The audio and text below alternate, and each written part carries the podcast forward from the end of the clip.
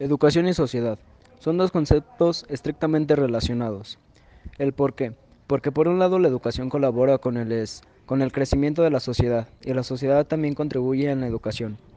Para la unión de estos dos conceptos surge la conexión que es el concepto de cultura. La educación del individuo se lleva a cabo en las escuelas y en las familias principalmente. El modelo a elegir para educar depende mucho de la sociedad del momento, del entorno social y la cultura que nos rodea. La educación es una parte fundamental de la comunicación humana, porque ocurre a lo largo de la vida en la sociedad y trasciende los tiempos y espacios acotados para enseñar y aprender. Es la clave para abatir la desigualdad e impulsar el crecimiento de la libertad y justicia. La importancia de la educación radica no solo en su capacidad de generar y transmitir conocimientos, sino es educar y formar personalidades, construir a los sujetos éticos y políticos que habrán de razonar todo un orden cultural y moral, en que los conocimientos se adquieran y se sientan.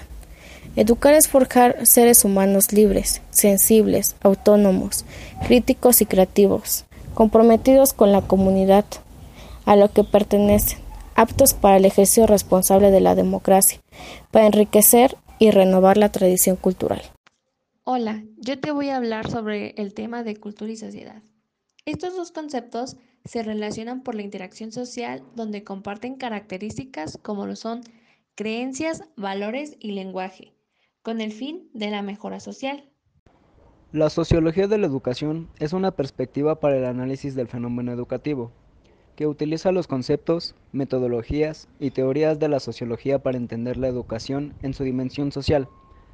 Esto quiere decir que la sociología es un fenómeno que ayuda a estudiar la transformación de la educación, su interacción con las personas en el ámbito educativo, ya que con sus características demuestra que la educación es fundamental para cada miembro de una sociedad que conforma el mundo. La dinámica social propicia escenarios que permiten identificar elementos y claves que influyen en una situación determinada.